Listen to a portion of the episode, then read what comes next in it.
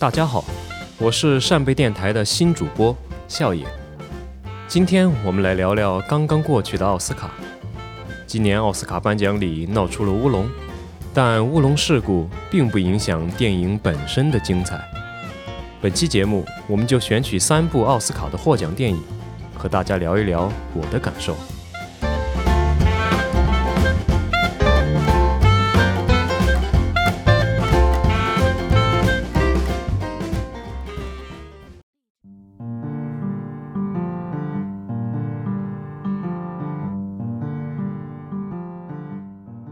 今天要讲到的第一部电影是《La La Land》，爱乐之城。今年奥斯卡颁奖礼上的《La La Land》可谓一波三折。这部收获了七项金球奖的电影遭遇乌龙，与最佳影片失之交臂。但影片也斩获了最佳配乐和最佳艺术指导奖。导演 Damien Chazelle 获得最佳导演，主演 Emma Stone 也摘得了影后的桂冠。La La Land 这个词本身就一语双关，既指梦幻之城，也指好莱坞。电影讲述了一个关于爱情与梦想的故事。女主角米娅自强而独立，身为小演员的她，虽然在面试中屡战屡败，但也不愿参加好莱坞名流灯红酒绿的宴会。她不想做一个 social climber，一个趋炎附势、不惜一切攀附上流社会的人。男主角 Sebastian 个性而怀旧，做餐厅钢琴师的他，因为坚持演奏爵士乐而被老板炒了鱿鱼。一次偶然的机会，他们邂逅了对方，在格里菲斯公园的暮色中，他们翩翩起舞。虽然彼此口是心非地说 "I'd never fall for you at all"，我永远不会对你动心，但两位落魄青年还是因为梦想而擦出了爱情的火花。他们因为坚持梦想而相濡以沫，也因为偏离梦想而大动肝火。Sebastian 劝米娅写自己的话剧，但随着原创作品的一败涂地，米娅渐渐觉得自己一直追求的梦想是一个 pipe dream 白日梦。Sebastian 在流行爵士乐队大红大紫，但他也违背了自己当初的音乐理想。最终，爱情还是激励着他们找回了初心。实现了各自的梦想，然而梦想却让他们不得不分道扬镳，最后失去了彼此的爱情。米娅去了巴黎，如愿以偿地成为了电影明星，与一位商界大亨结为连理。Sebastian 留在了洛杉矶，也如愿以偿地把自己的爵士酒吧办得红红火火。多年后的一天，米娅和丈夫偶然地走进了 Sebastian 的爵士酒吧。当台上的 Sebastian 与台下的 Mia 目光相对的一刹那，时间仿佛在空气中凝固了。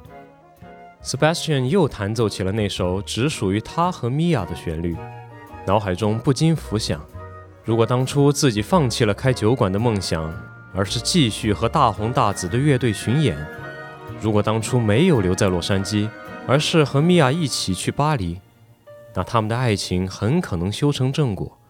与米娅结婚生子，相拥在台下听爵士乐的，很可能就是他，而不是别人。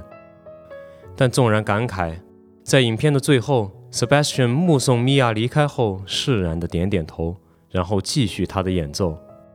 在梦想和爱情之间，他最终坚定地选择了前者，坦然地告别了那一段相濡以沫的爱情。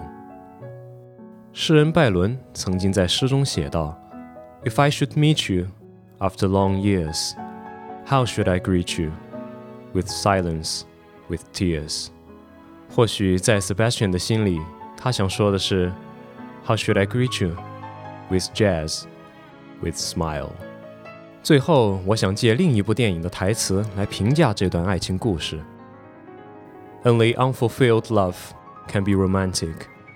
或许没有终成眷属的爱情才最浪漫。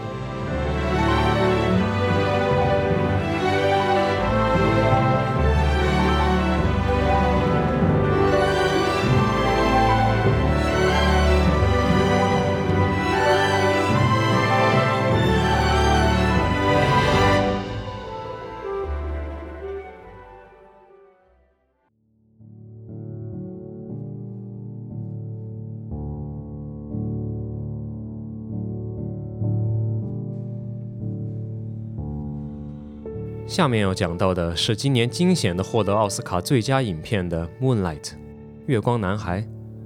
我个人觉得，作为一部关于黑人同性恋的电影，《Moonlight》的获奖，与其说是赢在了剧情，不如说是赢在了 political correctness 政治正确。影片共分成三个片段，讲述了一个名叫 Sharon 的黑人小孩从小到大的成长故事。整部电影叙事非常平淡而略显破碎。全片只有很少几次出现爆发式的戏剧冲突，这虽然会让一部电影显得有些乏味，但从另一个角度看，这恰恰是《Moonlight》的最大优点。它讲黑人，讲同性恋，讲美国社会的少数派，但整部电影自始至终都没有刻意把主角贴上少数派的标签。电影没有渲染对 Sharon 的歧视和同情，没有振臂高呼，没有脸谱化。他只是温和地描述了一个普通的不能再普通的男孩成长中的心路历程。In moonlight, black boys look blue, but at some point, you've got to decide for yourself who you're going to be. Can't let nobody make that decision for you. 传说月光下的黑人小孩看上去是蓝色的，但有些时候你必须自己决定你想成为什么样的人。这是影片里的角色 Juan 给主角 Sharon 的一句忠告，或许他也能给你一些启迪。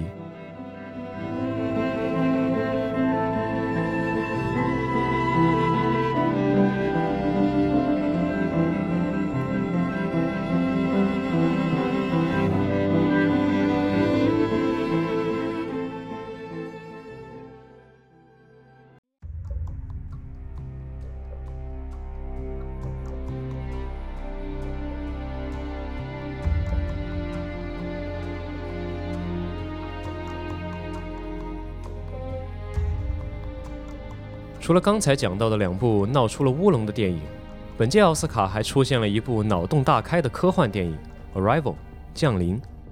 影片讲述了一个语言学家通过破译和学习外星语言而预知了未来，最后拯救了世界的故事。电影的开头，十二艘外星飞船降临在地球不同的角落，引起了全世界的恐慌。女主角语言学家 Louise Banks。应美国军方的邀请，去破译外星人的语言，decipher the language，弄清楚外星人来到地球的目的。Banks 发现外星人使用的是一种独特的语言，这种语言独立于口语系统，并且不受时间的限制。Banks 开始研究和学习这种神奇的语言，并且尝试和外星人沟通。外星人用他们的语言告诉了 Banks 他们此行的目的。但一开始，Banks 教授把它翻译为 “offer weapons”，提供武器，这就引起了世界各国的高度紧张。各国开始终止国际合作，中国也准备率先向外星人宣战。后来，Banks 发现 “weapon” 这个词在外星人的语言里也有 “tool” 工具的意思，而这门工具就是他们的语言。外星人想把它作为礼物送给人类。因为他们的语言可以让人类改变对时间的感知，change the perception of time。原来语言学里有一个著名的假说，大意是说，language determines the way we think。语言决定着我们思考的方式。既然外星人使用这种语言来思考时是不受时间的束缚的，那么学会这门语言的人自然也就不会被时间束缚，从而也就可以纵览过去与未来。随着 Banks 对外星语言掌握的越来越熟练，他自己也慢慢练就了未卜先知的能力。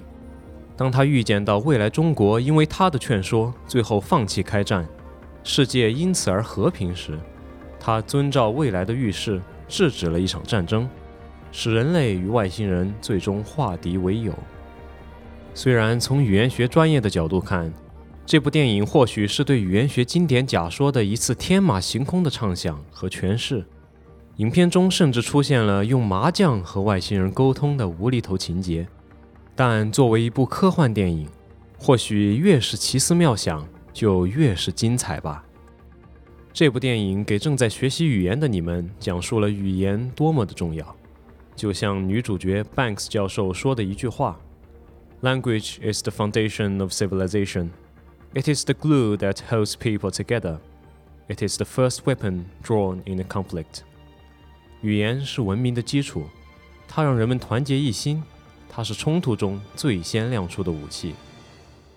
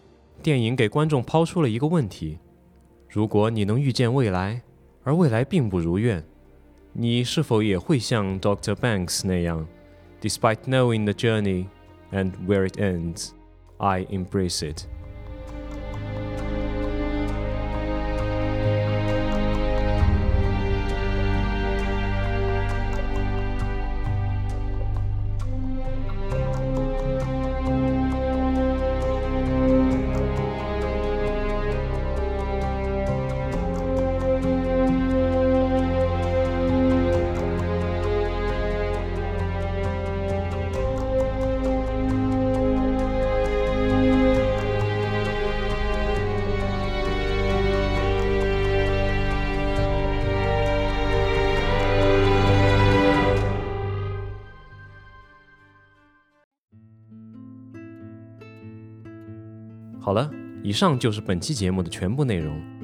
我们一起回顾了三部电影：浪漫而心酸的《La La Land》，视角独特的《Moonlight》，以及脑洞大开的《Arrival》。不知大家心中的最佳影片是哪一部呢？欢迎大家评论留言。我们下期节目再见。